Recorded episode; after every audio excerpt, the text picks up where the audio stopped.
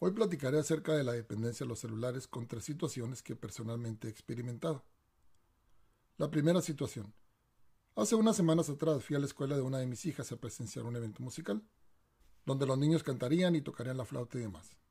Llegué temprano y me senté en una de las sillas de la primera fila. Mientras esperaba, vi que entraba un señor joven mirando su celular. El señor, seguramente de reojo, seleccionó la silla donde iba a sentarse y sin dejar de mirar el celular trató de sentarse y se fue de espaldas. Como suele decirse, se dio un sentón. No atinó a la silla. Lo que me sorprende es que nunca dejó de mirar el celular. No sé si sería por la pena de lo sucedido o de plano la dependencia del celular es mucha. La segunda situación. Cuando voy a alguna tienda tipo Walmart, me gusta observar a las personas y muchas de ellas están viendo su celular constantemente. Hay que decir que algunas personas están buscando cupones y ofertas especiales.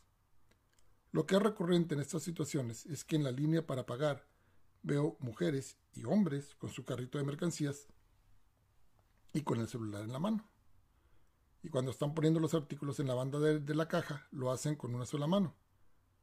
De tal suerte que a veces batallan para colocar ciertos productos que son pesados o voluminosos. He visto gente que se acerca a ayudar a estas personas que están luchando con sus productos y todo porque una mano está inutilizada sosteniendo el celular. No están hablando con nadie, no están escuchando nada.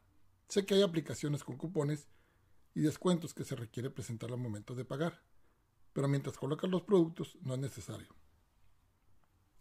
Tercera situación. Acostumbro caminar a la escuela de una de mis hijas. Y como ustedes imaginan, muchas personas van caminando y viendo su celular o hablando por teléfono. Digamos nada fuera de lo normal. Pero me empecé a fijar en una señora que siempre iba hablando por teléfono mientras llevaba a su niña de la mano.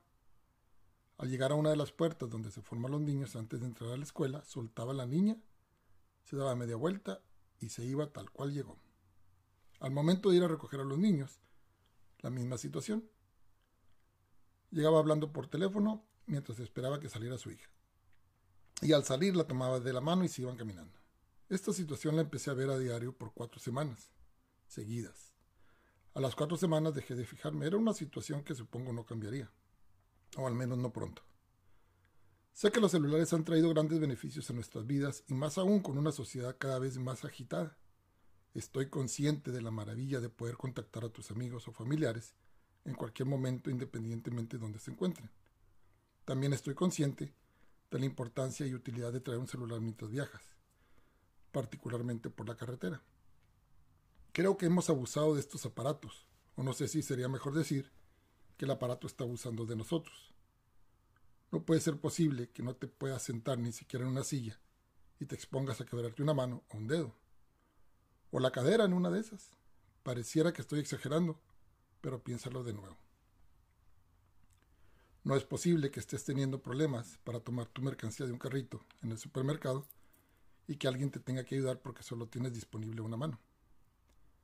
Finalmente, y lo más grave, ¿cómo puede ser posible que le prestes más atención a un celular que a tu hijo o hija?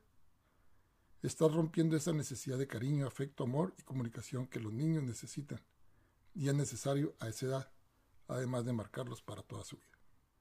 Hasta la próxima.